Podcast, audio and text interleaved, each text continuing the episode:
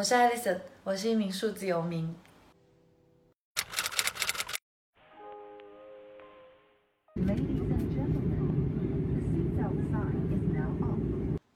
数字游民不是一个职业，是一种生活方式。我在网络上工作，我在全世界流浪旅居。二零一八年九月十四号，我在吉隆坡醒来，开始了接下来一年的旅居生活。我和先生在马来西亚的海岛上，一住就是一个月。我每天清晨在海边做瑜伽。傍晚在海里游泳，随着日落练习冥想。起初一个月的行程延续至今，行走了一年。这一年，我第一次在野外瀑布里游泳，第一次在深夜柬埔寨的大海里挑拨会发光的浮游生物，第一次踏上沙漠，在星空下露营。我还看到了吴哥窟、泰姬陵、君临城、雅典卫城、圣托里尼。我放慢脚步，在印度求学瑜伽与冥想。在童话般的布达佩斯生活两个月，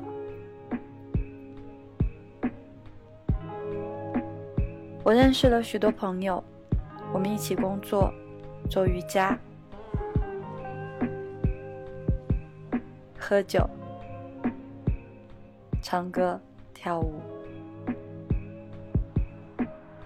分享生命里的片刻。他们出现在我的文章里，永远落在了我的心里。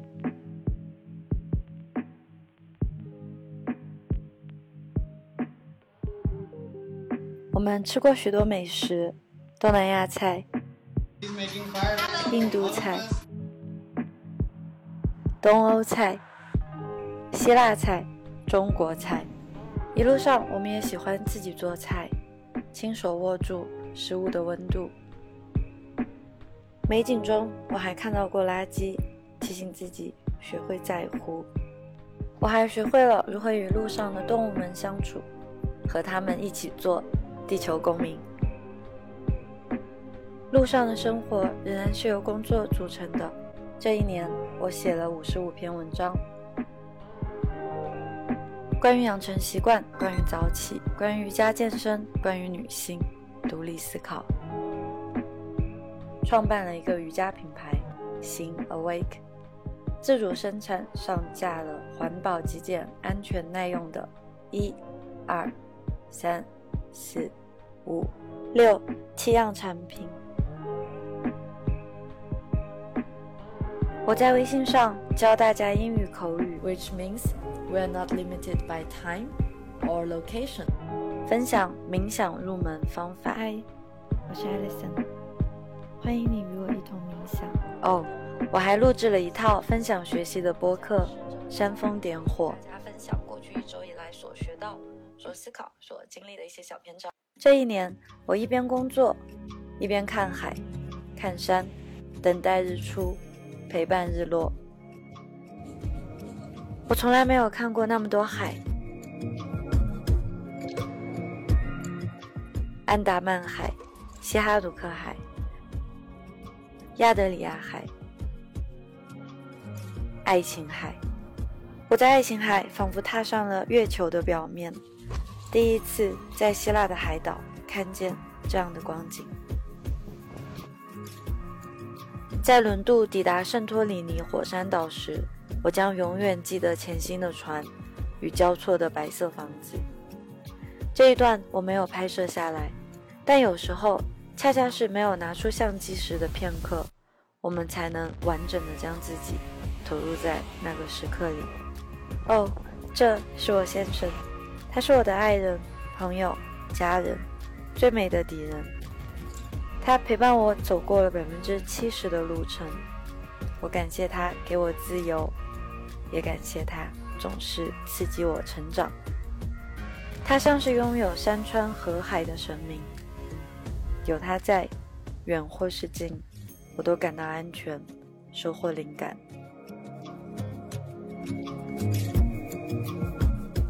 这一年，我做了三百多次瑜伽，亲眼看见自己有所进步。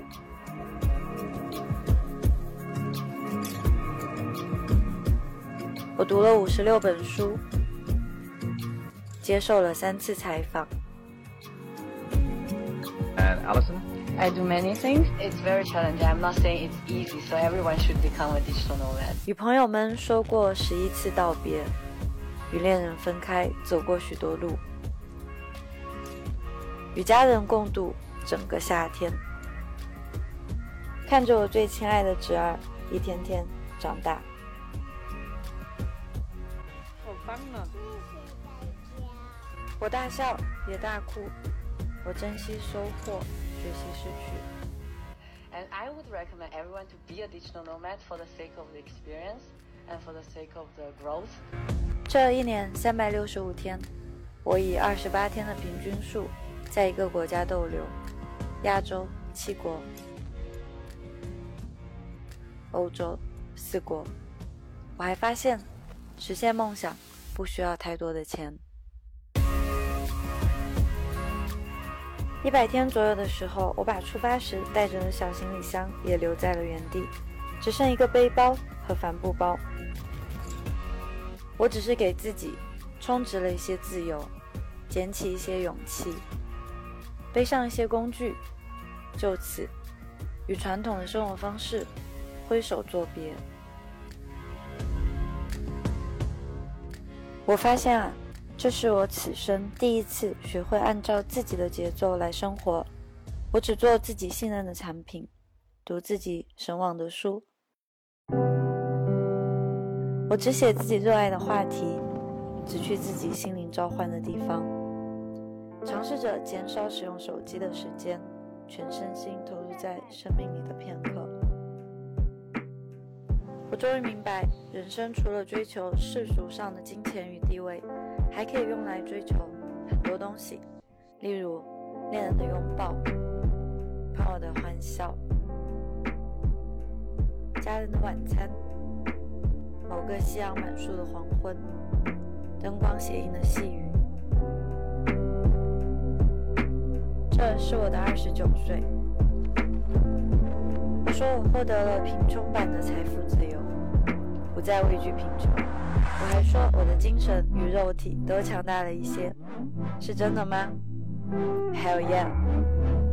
我当然也走过了孤独、悲伤、失望挫折，但是，二零一九年，我是强大，是专注，是好奇，是活力，我要成为生活里的一道光。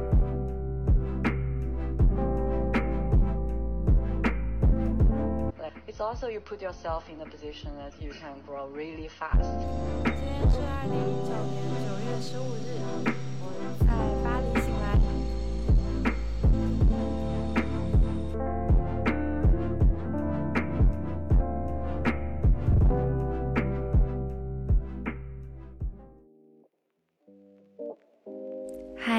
你好，我是 Alison，欢迎来到煽风点火。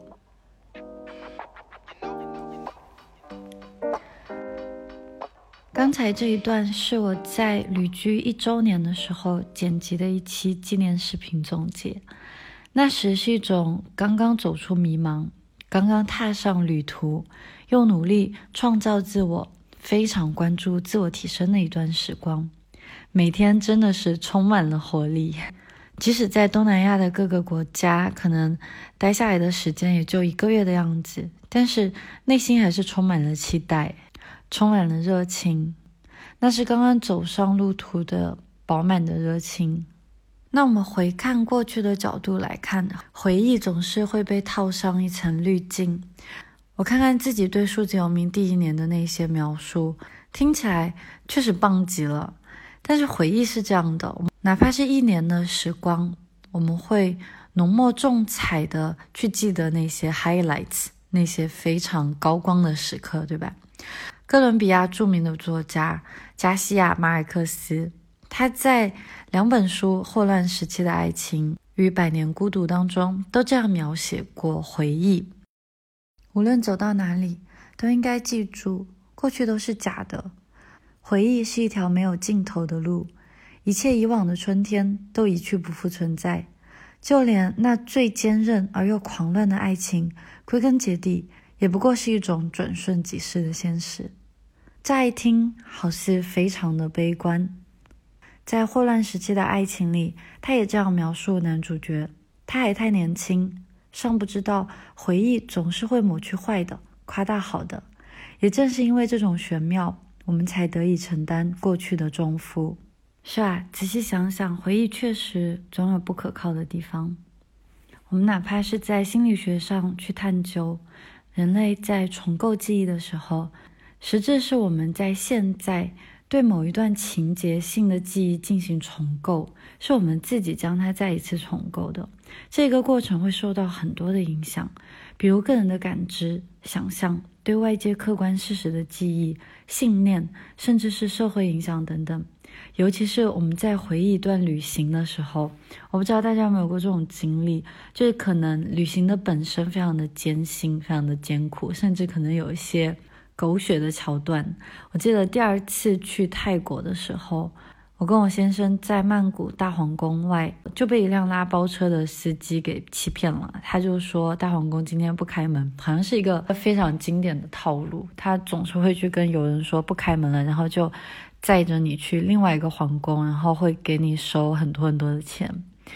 这个不仅仅是在曼谷，在上海，甚至是在上海的城隍庙，也有很多那种突然过来问你要不要去喝茶，然后就会带你到一家茶馆去喝他们物价翻倍的功夫茶。这些情况倒不是说好像呃旅行的时候就大家都很容易会被骗，但它确实是。旅行不可或缺的一个部分，尤其是我们作为一个生人来到新鲜的城市，在东南亚、在南美洲或者是在非洲，都很常见的一种现象。但是，当我们再去回忆这段旅程的时候，我们会记得海边的风，我们会记得嘈杂热闹的夜市，我们会用各种浪漫的想象力去渲染那一段旅途。于是。再加上现在的照片，可以加上各种各样的滤镜。那我们再回顾一段旅程的时候，它又变得不可或缺，它又变得美好无比。村上春树也在《海边的卡夫卡》里这样描述过回忆给我们带来的影响。他说：“回忆会从内侧温暖你的身体，同时又从内侧剧烈切割你的身体。”是的。我们在人生当中的这些经验、这些经历，就好像是一个拥抱，没有一场拥抱不是以松手放下而告终的。当然，我不是说我的数字游民生活就这样子结束了，当然不是，而是我觉得很有必要，也很感激我可以拥有一种，我可以现在再一次去回看这一段路途和这一段经历。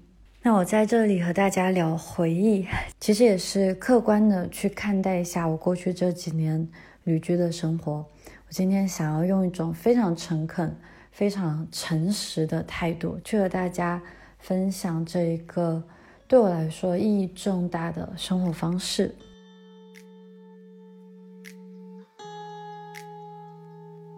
开始以前，想先欢迎你来到我的播客《煽风点火》。这是一档个人成长的节目，是我这些年来的探索、攀爬与好奇，从对人生的思考到对自我的剖析，由科学理论与个人经验支撑，和大家分享一次次的清醒与一些些的实用日常工具，一起创造生活里的小幸福。无论是提到的书籍，还是人物，或是生活的经历。他们都是我切身一步步走过、实践过的内容。我希望可以借着播客的陪伴，与你共度这一场不可思议的生命存在。播客的内容与选题都来自于个人在生活当中遇到的困境，以及对其的解惑。这不是一档以盈利为目的的商业节目，没有对热点的追逐，甚至没有定期的更新。但是由衷的真诚。如果你希望支持我多多创作内容，可以到我非常佛系却诚意经营的淘宝小铺购买遵循极简原则的产品，包括瑜伽垫，或是参加我的瑜伽冥想课程。当然，哪怕只是对播客的留言、转发、分享、点赞，都是最好的支持。我非常感激可以在这里和你相遇、相知、相伴。现在，我们进入今天的播客内容。我在播客的前几期应该和大家有详细的分享过，我是如何开始数字有名的生活的。其实就这几年来，我们看到世界因为疫情的爆发。已经发生了天翻地覆的变化，再加上同时我个人的成长，我个人的旅途继续往前推进，我自己也在自己身上发现了非常多的变化，包括我对数字有名群体的看法，对长时间在路上的看法，还有一些生活方方面面的细节，今天就一起来聊一下。我有发布过一本电子杂志，是收录了。一八年、一九年的一些文集，在开篇我有这样描述过数字游民的一个自序，当时起的名字是“鱼和熊掌可兼得”。这篇自序也会放在今年将会出版的纸质书上。我现在在看，它确实是非常中肯的描述了数字游民的生活和我当时的一些想法。现在就和大家分享一下。你是做什么工作的呢？当我在布达佩斯最火爆的废墟酒吧点了第二杯啤酒的时候，这是一夜间第三次直面这个我并不能用一个词或是一句话就能说明白的问题。我曾是一名记者，协助制作上海浦东新区小学贫富差距的纪录片，也混迹于音乐公司做过市场、跑演出、管门票、盖手印。害羞的与摇滚乐队贝斯手击掌收场，半夜三点收工，在计程车上和司机探讨人生意义。我还曾是一名新东方英语教师，在每一个上海的盛夏，穿行于万里无云的湛蓝天空之下，有时候一天可以跑三到四个不同的校区，加起来也有一百来公里，好像没有这么夸张吧？现在的我是做什么工作的？这个问题太难回答了。至少从二十六岁起，我决定此生都不会用一个职业来定义我是一个什么样的人。后来，要么我坐在马来西亚槟城度假村的海滩上花一个小时办公，要么在从老挝首都万象开往北部佛教圣地朗勃拉邦的夜间巴士上写作，或是在印度北部瑜伽圣城一边喝姜茶一边做排版。不然就是在克罗地亚高山徒步时来一场电话会议，在希腊海岛晨跑结束后的爱琴海边录制海浪的原因，这些都是我的工作。要命的是，我根本无法计算出自己工作的时间是多少。如果说以售卖时间单位来计算收入的话，那么我甚至可以这样做一份账目：工作时长为零。于我来说，我做的这一切根本就不再是世俗意义上的工作，而是一种生而为人内化的求知欲与好奇心，转而化作对生活的一束热情之光。我一边抿着杯口的啤酒泡沫，一边喜笑颜开地回答：“我是一名数字游民。”一般我还会补充上一个简短的说明：我一边工作，一边旅居世界。在英语的语境，“What do you do for a living？” 对于询问者来说，这个答案并不能叫人满意。做什么工作的含义包含你是以什么方式谋生的。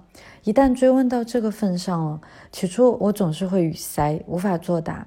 我不知道该怎样向对方解释我在日常所花的大部分时间，包括旅行、阅读、做瑜伽、去森林跑步，与我赚钱的方式看似息息相关，但是又与此同时毫无关联呢？更叫人诧异的是，自从我不以出售时间单位为赚钱的主要手段而工作以后，我的月薪（打个引号的月薪）反而远远高于在上海稳定工作的时候呢。况且这一切还可以躺在沙滩上的吊床上完成。当然，这只是一个理想的画面。毕竟，躺在咸湿沙滩应付热浪的工作环境和不稳定的 WiFi，是不如一个简洁干净的大桌面与舒适的工作椅的。所以，我们经常会看到数字游民好像在一个风景非常优美、有山有海，在海滩边，或是躺在吊床上在。办公的那些照片，它看似非常的诱人，其实实际的情况，你可以想象，如果真的是那样的办公的话，你的脖子会多么的酸痛啊！那网络也不一定很稳定，还有非常非常多很现实，蚊虫叮咬等等各种突发的情况会出现。所以，数字有命的生活状态，它绝对不是如天堂般的画面，它没有那么美好。它甚至充满了挑战，这个是后话了，我们后面会说。继续回到这篇文章，三个月后，当我在雅典卫城山脚下的一家民风小酒馆和音乐人举杯希腊国酒，乌走欢庆时，他们再次问我：“你为什么要在雅典住一个月呢？”这一次我有了更多的经验，先干掉这杯浓浓茴香味的烈酒，据说它有助于大餐后的消化，然后嬉笑着回答。因为一个月以后我要去格鲁吉亚，其实后来我并没有去格鲁吉亚。就现在的生活来说，我是无法肯定的回答一个月以后的自己会在哪里出现。那要看交通，看季节，再就是要看我的心情。心之所向，便是身之所往。理论上来说，自从我实现了这种旅居的生活方式以后，这一生大可无休无止的探访，路漫漫其修远的在路上。感受永远年轻，永远热泪盈眶。然而，在某种程度上来说，也获得了随时寻求安稳的自由，而不是像社会常训斥警告的那一种按部就班的既定稳定。毕竟，这世上哪有什么恒长的安全感？旅居绝对不是一种更加自由、更加舒适的生活方式，却一定是一种可以拓宽个人舒适圈的选择。而人这一生的时间宽度，恰好由经验构成。这期间的收获远比投入要盛大。大多数人好奇我是不是赚到了人生中的第一桶金，才敢有这样放肆的大胆与野心。听我播客的你们当然不会这么想了，开什么玩笑？这与钱有什么关系？当然确实有一定的关系，但是在某种程度上来说，一个人的生活方式决定了他需要赚取多少的金钱而换得自己的自由。一旦我们有能力确认自己的渴望来自于自身，而不是什么营销策略、什么广告的创意来源，那么存款后即使少了几个成为亿万富翁的零，也不会限制你过得像个骄傲的王者一样健康、积极又富有活力。我的口袋里可没有上千万的美金，实话实说，我也不可能像比尔盖茨那样低调的一掷千金，给女儿花一亿买个马场。那我确实买不起，但如果是像他们这样全世界最顶级的亿万富翁一样去生活，那还是做得到的。像一个亿万富翁一样去生活，是立刻当下马上就做得到的。因为在我看来，成功就是双眼发光，快乐和幸福就是面对生活的时候充满活力、富有生命力。我在毕业以后，为自己不知不觉成为一个大人，成为一个一无是处的大人而焦虑不安。尤其是去做办公室的工作，我目之所及的世界满是仇恨、战争与垃圾、环境污染，小到日常便是贷款、堵车与焦虑。我在当时不禁去责怪世界：为什么没人告诉过我人生这么困难呢？为什么没有人教我如何变成一个快乐的大人？还有人说，这就是成长，这就是成熟。不情不愿的去上班，朝九晚五的定时打卡，银行贷款的市交房，穿设计师大牌的衣服，买最贵的吸尘器，名贵的家具，就是担起责任，就是人生。我甚至在研究生期间，每次坐飞机时都会暗自默想：如果乘坐的飞机在此刻便失灵瓦解，比起悲剧来说，会不会是一种解脱？那时我不怕死。因为我害怕自己没法向世界、向爸妈、向自己证明自己的价值。我真的是完完全全的被禁锢在社会的枷锁之中。生活其实不用那么难的，我们也不需要等到六十来岁退休以后才获得自由的时间、自由的选择，做一些说了很久想要去做的事情，去一些儿时便心生向往的意境，看看天，也望向大海。我在旅居的旅途中遇见了那么多鲜活的生活态度，他们有的人年轻多金，有的人才貌双全，还有的人其实就是江湖侠客。他们一次次的向我证明，日常的快乐与自由是可以同时获得的。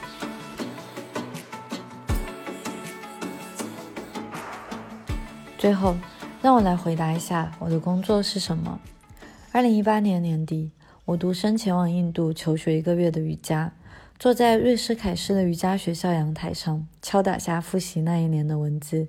太阳落日的告别式是一场热烈的燃烧，夕阳打在脸上，刚好映照在我在世界游荡的第四个月。自从我来到了生活舒适圈以外，我感到平静。哦，上午手洗的瑜伽裤应该干了，扬起嘴角去收个衣服。那时，我看着远山中夹杂着浑浊不清的余晖。我向自己承诺，接下来的生活里，我将是强大，是专注，是好奇，是活力，是要成为生活里的一道光。我的工作便是煽风点火的为所有人的梦想燃起一道微光。你想要的生活，应该就趁现在，把生活推迟到明天再开始。某一天，总有一天，就好像是鸟儿向天空承诺，等海浪平息后，它就展翅飞翔。过上满意的成年人生活需要一点时间，需要一点撕裂。它不如童年畅快，不如青春肆意，却有成长独特的沉淀。此后，我们生而为人，这一生图个自由。而我想送给你的，关于时间自由、空间自由、财富自由，还有关键的精力自由。从现在开始，按照喜欢的方式度过一生。这是我当时写下的一篇文字，去介绍数字游民生活方式给我带来的一些影响。可以看到，我真的是非常的积极，非常的乐观，很聊了很多自由，包括我们在播客里，我们也谈到了财富自由、时间自由、精力自由。但是最后这一句话，我觉得它很有趣。现在开始，按照自己喜欢的方式度过一生。我曾经以为。好像按照自己喜欢的方式，好像我脱离掉了社会的节奏，脱离掉社会的禁锢，我就获得了自由，我就一定会快乐。那当然是异想天开，当然不会。我甚至在二零二零年的夏天吧，我记得有跟大家分享过。想想我在前几年所写的所有文章，我分享的所有内容都和个人成长有关。我在那时候非常迷恋那种。去养成习惯，然后非常世俗意义的去自律，但是带着一种目的的自律。于是，我当然后来又一次陷入了迷茫。其实现在，我们回到，我们来到人生的此刻当下，于我来说的当下是比较有经验的，好像旅居了三四年的一个境况，也去了不少地方。认识了不少人群，数字游民的生活看似浪漫，它在很大程度上也被打上一个自由职业的一种生活方式的状态。它看似很浪漫，我们我们不需要定点上班，我的每一天都是星期一，也可以是星期天。生活好像完全可以被自己推翻了重建，你可以有自己的规则、自己的原则，它的好处是显而易见的。我们。看似当然更加的自由了，但是我觉得它真正最大的好处是，它令我们担起了自己身上的责任，它令我们去真正的明白什么叫独立，不仅仅是我们以前常读到的，好像只要经济独立了才是真正的独立，它当然非常的重要，但是更多是。以一种在路上、在旅居、在探索、在不断的去接受新鲜的事物，可是我们会发现，新鲜它总归会渐渐的变成习惯，它会变成一个日常。我想说的是，可能在一开始，这一切每一个细节都是非常的新鲜。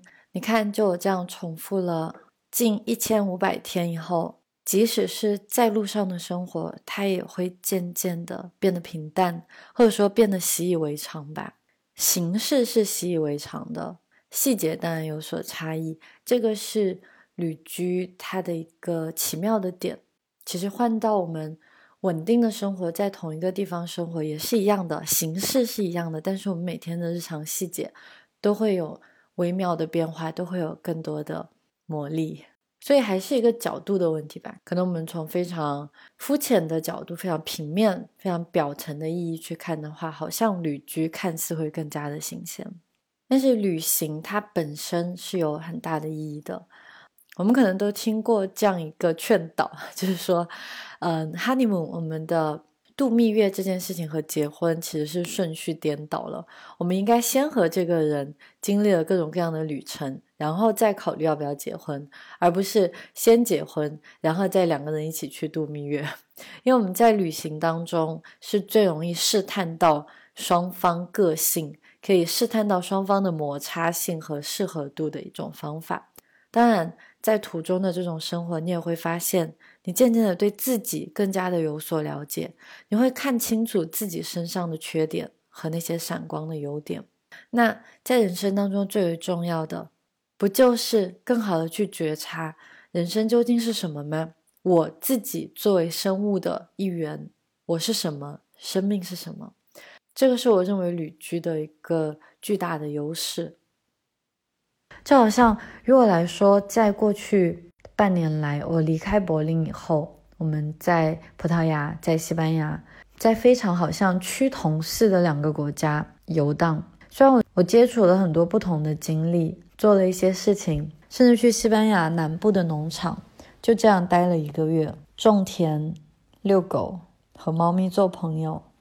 返回来看，它都是一种探索。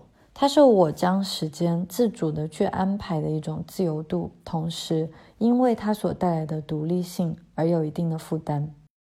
除了自由独立，在我看来更为重要的一个优点便是拥抱不确定性。这个我在无常的那一期播客《放弃安全的生活才最安全》和大家有聊到过，有兴趣的话可以去收听一下。我认为接受无常。活在不确定性当中是人生，可能说我们抛弃掉一切所有的个人成长的方法。我们只要真的能够学会与无常做朋友，生活没有什么可以难倒你的。这样的生活当然是充满了新鲜，然而持续的新鲜感有一个非常大的 catch，就好像天下没有免费的午餐，人生也没有永久的新鲜感。我们多半我们已经聊过几次了。不管是它的底层原理，还是为什么我们不会永久的快乐，不会永续的快乐，我们从生理条件来看都是做不到的呀。所以，对新鲜感的持续追逐是非常危险的。从这里我们就可以看到，数字游民的生活不是没有弊端的。自由并不难获取，为什么大多数人都宁愿主动进入社会的枷锁呢？因为逃离自由更简单、更轻松。当然也有代价，不就是朝九晚五，不就是通勤，不就是总是渴望着远方，一年却只有那么短的假期吗？自由当然意味着更多的责任与承担，是我们之前提到的那种独立感。人类是一种追寻安全感的动物，过长时间的变动必然会带来身心灵的疲惫。长时间的旅居有以下几个我自己亲身经历到的弊端。首先，我们可以看到生活的节奏很容易被打断。可以从饮食和健康两个方面来探讨。我们饮食会过于频繁的更迭，尤其大多发生在东南亚国家，肠胃以及荷尔蒙有可能会出现看不见的紊乱。尤其是大量的外食是极度不健康的。这个当然不仅仅是对旅居的人来说，对于长期生活在。一座城市，例如我现在再想想，我在二十六岁以前是完全不会烹饪的，不会做饭，就真的是完全不会。在上海生活或者在国内念大学，一直到上海，几乎都是我现在想想，真的食堂可能在在食堂有吃饭，或者就是真的每天都会外出进食。哪怕是一些高级的餐厅，或者我们不说顶级的餐厅，它可能对用料的食材会非常的讲究，但是对于一些或者对于百分之九十九的餐厅来说，我相信只要是做生意，我们都会有成本的控制。一个普通的餐厅可以把食物做得非常的好吃，也可以做得非常的好看，但是仔细想想，它背后的原材料就并不一定如视觉呈现或者味觉呈现的那样光鲜亮丽了。一般来说，为了削减成本，餐厅可能拿到的都是最便宜的肉，可能还有最多添加剂的调料品。而且我会发现，经常在外面吃的话，我们的口味会变得越来越重。因为餐厅想要把这个，我觉得也很好理解。如果我是一个餐馆的老板，我也希望我的食物可能是让大家第一口就会觉得很好吃的。那这个的代价便是我们可能会把食物的用料放得更多，就它高盐、高油、高糖，whatever，什么都很高。因为这样子是最容易触发到我们的多巴胺系统的，对？就让我们想要更多。所以大量的。吃外卖，或者哪怕是去高级的餐厅吃饭，都是不健康的一种饮食方式。所以，当我们在旅居的过程当中，尤其是短暂的情况，发现我们在东南亚的时期，因为在一个国家停留一个月，那几乎就是不会考虑自己在家做饭的。我们到了欧洲以后，如果去住 Airbnb 的话，就住民宿。有比较好的餐具和厨房，这种情况我们便会自己去做饭。可是又因为可能停留就一个月的时间，或者停留就两三个星期，那有很多食材或者有一些调料品，我都没有办法一次性把它买全，因为我可能接下来继续背着一个背包就到另一个国家了，或到另一个城市，就会削减掉很多可能。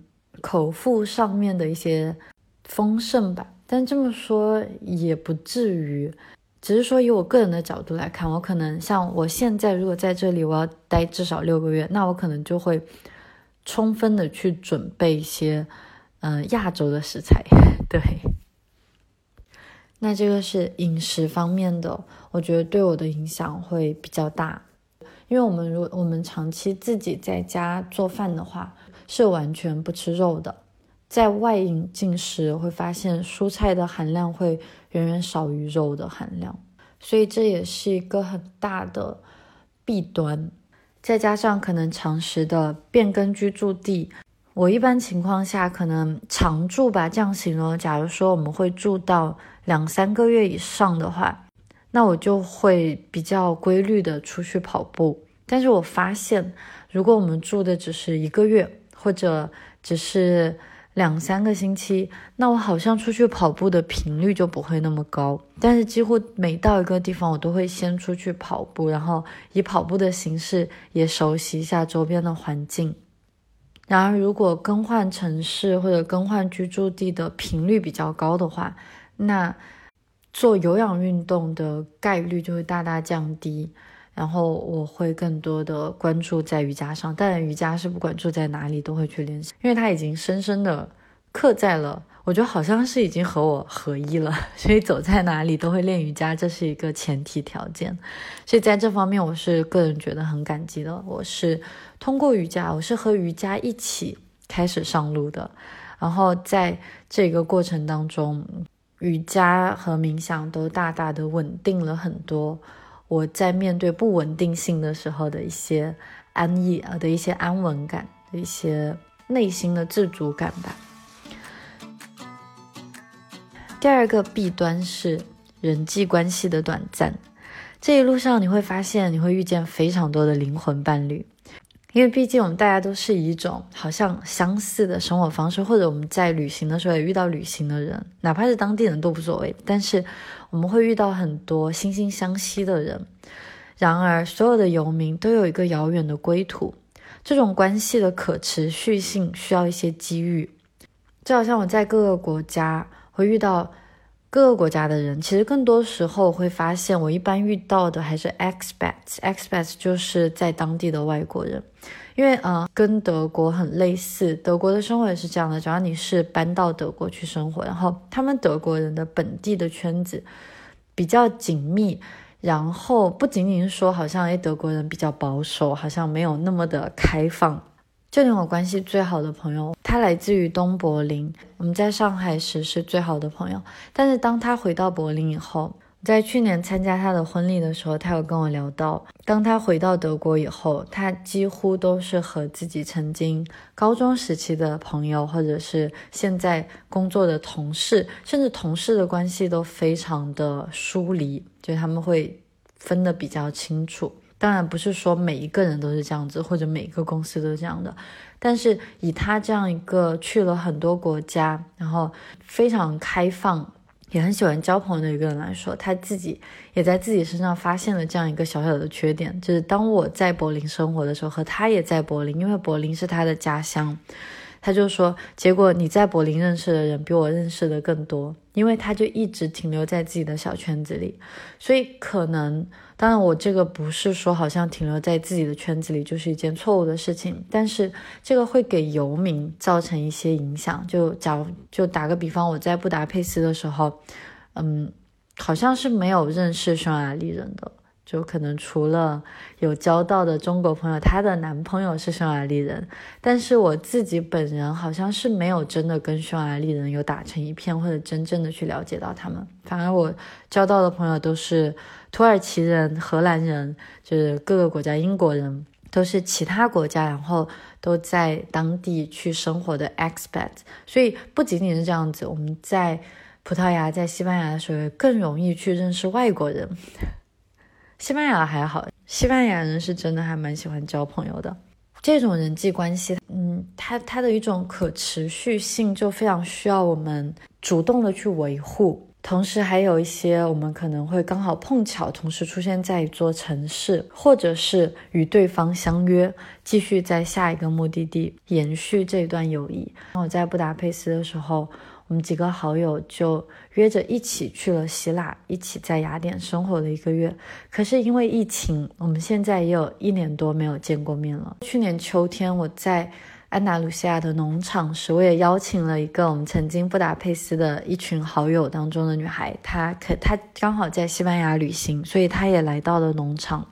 但是现在我们就又分开了，所以我不是说这样子好像就很不好。其实我非常的感激，遇到所我在路上遇到的所有人，我都非常的感激。而且有很多我的朋友，我们都会不时的在新鲜的地方继续去连接。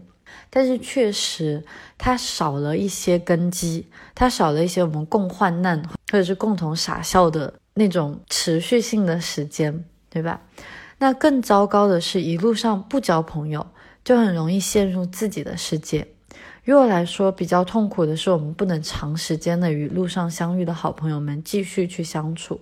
我记得我以前在聊到数字有名的时候，还会强调，其实 digital nomad 它有非常多的群体，它是有一个 group 的，还有，嗯，国内也有一个数字有名的微信群。其实，在过去的这一年，渐渐的我就已经退掉了所有所有的群体。当，就是和数字游民去交朋友是一件非常省时间、省力的一种方式。但尤其是这一次，我们在葡萄牙的马马德拉马德拉岛上，它是欧洲现在的相当于是比较大型的，我觉得至少是排前三大型的数字游民的聚集地。那在这样一个非常密集的，就每周都会有非常活动，你可以认识很多各各种各样的游民的一种情况下，我们有时候会发现，他又形成了一个自己的小圈子，然后我们又把自己困在了一个泡泡里，又生活在一个很小的角落里。首先，这不是我所追求的东西；再来就是我个人是不参与任何群聊的，可能也因为是自己个性的关系。我觉得长时间的陷入群体是一种对自我的剥夺，我们会情不自禁的想要变成群体中的一份子，好像大家头上都贴着一个标签。这正是我们之前，这正是我之前在播客当中跟大家分享的无我的第一篇，就是我要撕掉自己身上的标签。所以，于我个人来说，或者说可能现在，因为我也持续进行了几年的游民生活了，也比较熟悉了，所以可能对我来说就不太需要去抓住一个数字游民的安安全的港湾式的一个群体吧。当然，我不是说我就会拒绝一切的群体活动，如果是见面的形式，我都会去见面，但是在网上的聊天就还是算了。也回到数字极简主义，不是吗？我们经历自由才是真正最为重要的自由。第三点是孤独。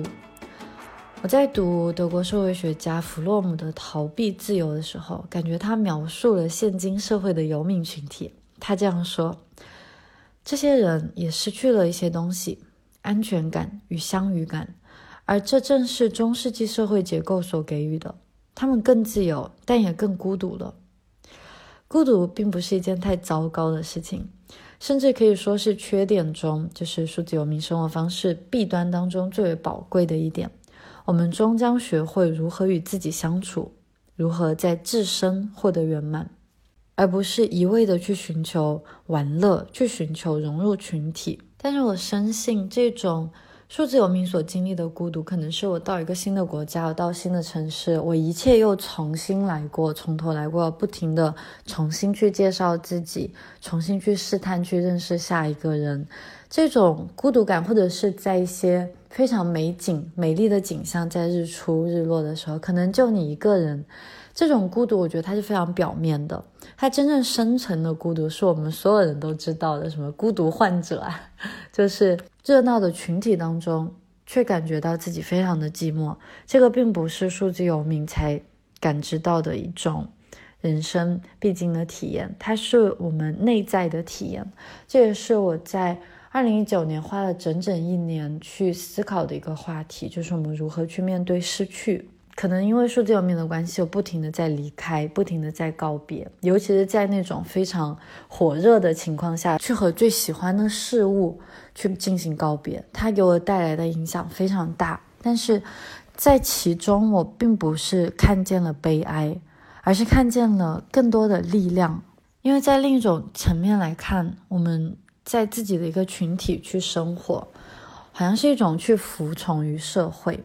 弗洛姆有这样子去描述过：服从并不是避免孤独与焦虑的唯一方法，有另外一种方法，也是唯一一种有创造性的结果，不是导致无法解决的冲突的方法，就是与人类及自然自动自发的建立关系。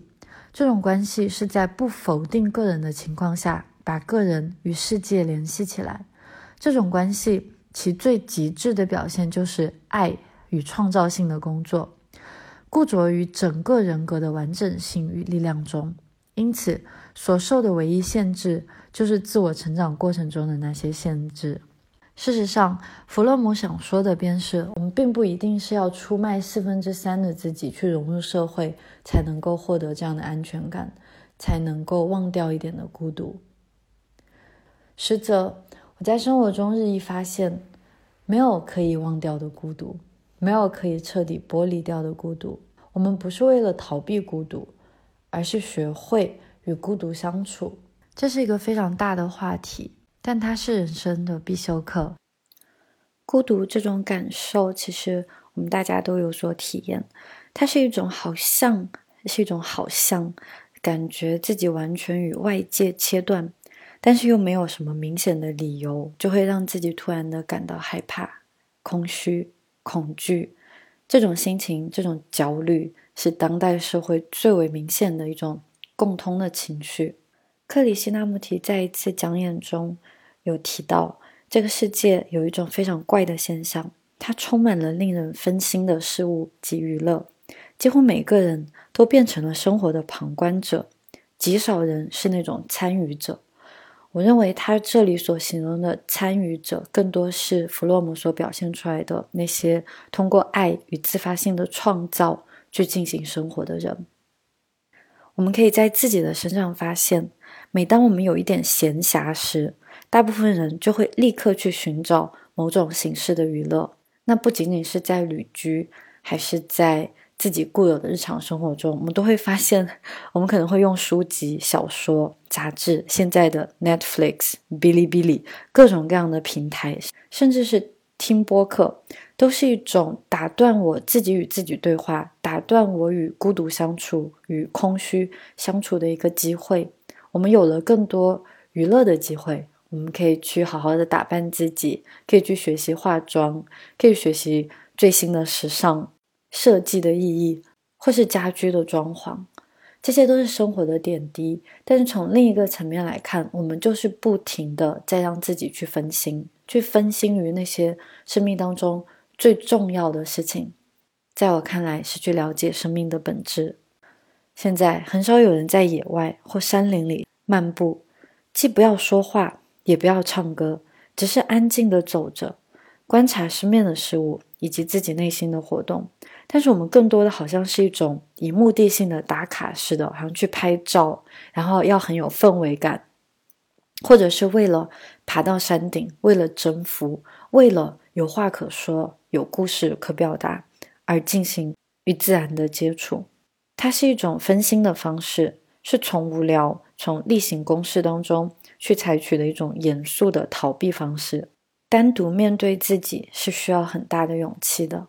我认为在旅居过程当中，这种孤独，它要么可以吞噬一个人的心灵，让他变得更胆小、更萎缩、更期待去融入群体。这个是我在一段时间里非常渴望的一种状态。但是另一种状态是，它可以让一个人真正的学会。不去依赖外界，不去依赖任何人的境界，因为不再追求娱乐、舒适及满足。只有在这种时刻，一个人的心才是完全独立的。克里希那穆提这样表达：一个真正的革新者是能摆脱所有的诱导和观念，并且不被社会的集体意愿所缠薄的人。然而，我们所受的教育并没有帮助我成为如此的革新者，相反，他却教导我去服从。或者把旧有的事物改革一下就算了，这是学习逃避，而真正的通过孤独，并且体验孤独、明白孤独、空寂就可以到来。那是一种在心理上不再依赖任何人的境界。那是我隐隐约约在醒着生活、练习醒着生活所看见的一个景象。那我们来到第四个弊端。就是 全然的依赖外界环境，这一点和我们在看到它的优势，就想到自由，其实看似是矛盾的。嗯，不是自由吗？怎么在这里又非常具有依赖性呢？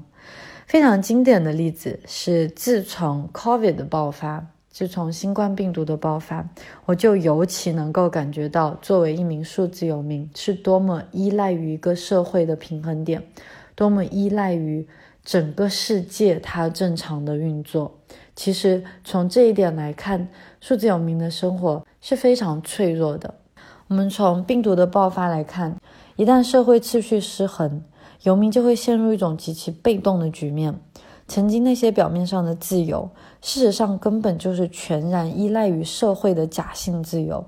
我们好像看似逃离了社会，但实则我们更加的依赖社会，因为社会的不稳定对于一个游民来说伤害性极大。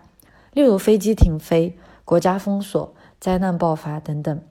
我们尤其能看到是在游民在游民群体当中，我是真的非常惊讶的有发现一些欧美的人，他们真的感染了阳性的病毒，结果就因为他不希望好像被。隔离在一个陌生的国家，曾经的那一个新鲜的国家，现在变成了一个陌生的国家。就因为这一点，他们拒绝去做任何的测试，然后仍然飞行。等回到自己的国家的时候，可能再去做一定的 quarantine。那在这时为时已晚，不是吗？让我惊讶的是，保有这样观点的人真的非常多。一方面我非常理解那种情况，在另一方面也是真正让我看到了，不仅仅是游民吧，就是可能一种对个体命运无法掌控，最后陷入自私的一种情况吧。当然，我刚才提到的这种全然依赖于外界环境，它当然不是独属于游民的。我们回到稳定的生活那一篇播客，你就会发现，其实我们稳定的生活当中的不确定性是最大的。完全依赖于外界的环境，生活在原地的人，难道不是吗？尤其是生活在城市当中的人，一旦食物运输链被打断，那这一切的自由，这一切的繁荣昌盛，都是假象。总结说下来，即使是游民生活的这些弊端，其实也是我们作为人必经的挑战。如果有能力去应付，必然也会让我们个人变得更加的强韧。所以这样看来，游民的生活真的是一个很好的机会，也是在这样一个好像抛掉社会之后，我反而会觉得个人更应该承担起更多的社会责任。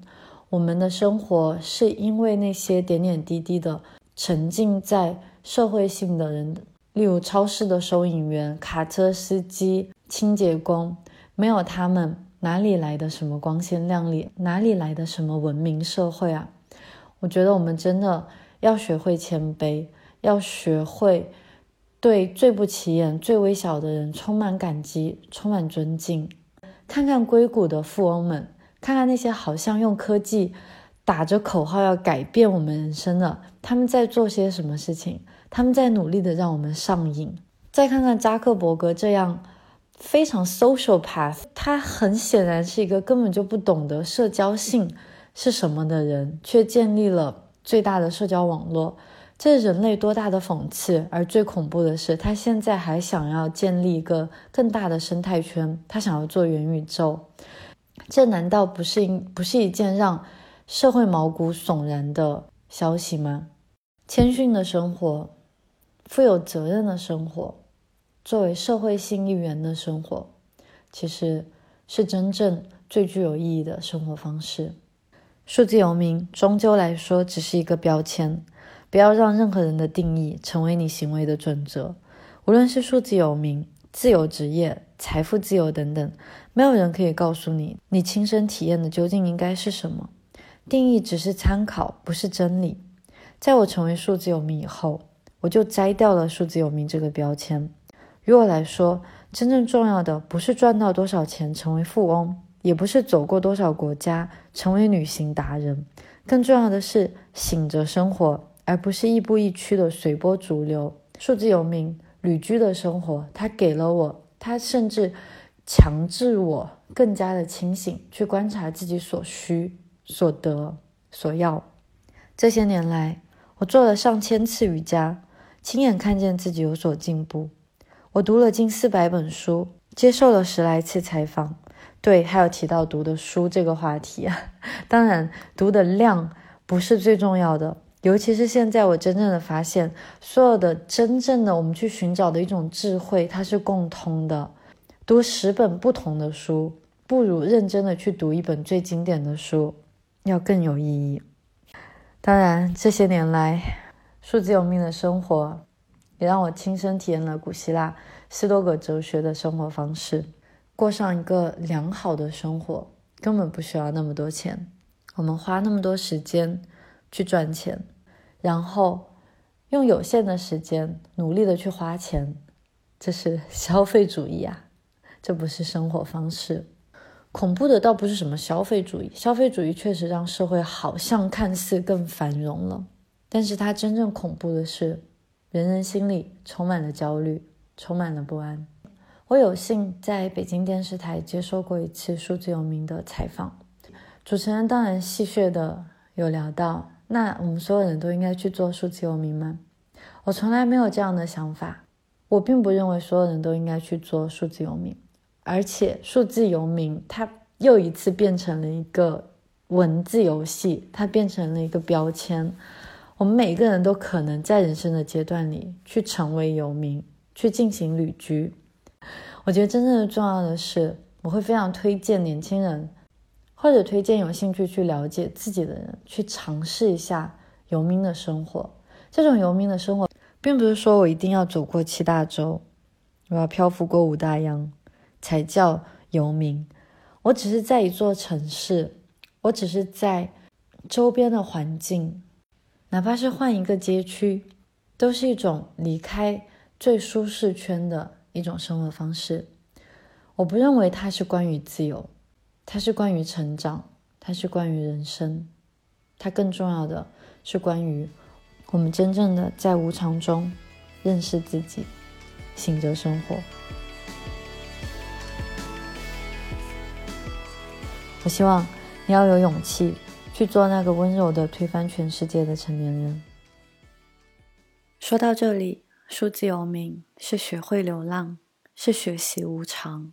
它不在于我们是否不停的旅行，而是你的心灵敢不敢踏上去认识自我，去了解自己做一个生命体的意义。这是我对数字游民生活的看法，是我这些年来的总结。我当然想抛掉那些糖衣的包裹，我曾经给他画上的一些梦幻的滤镜。游民的生活，它真的非常美好。